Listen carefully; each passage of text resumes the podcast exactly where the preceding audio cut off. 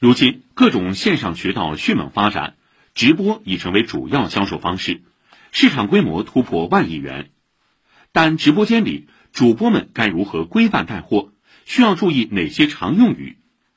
在昨天举行的长宁区“三幺五”国际消费者权益日活动上，长宁区市场监管局发布电商主播直播用语规范团体标准，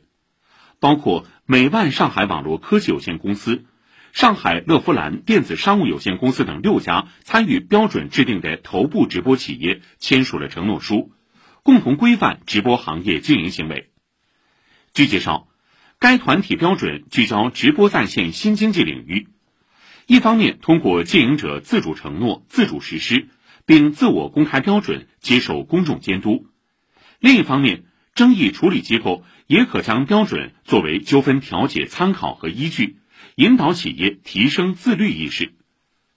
负责标准制定的是质量协会用户评价中心主任高峰介绍，在这份团体标准中，着重对直播互动用语、商品和服务的宣传用语等进行了规范。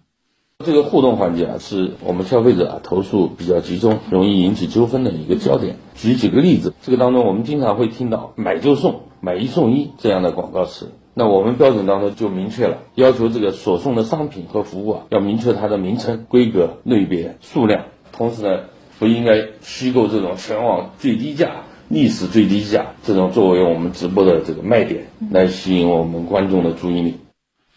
以上由记者胡明珏报道。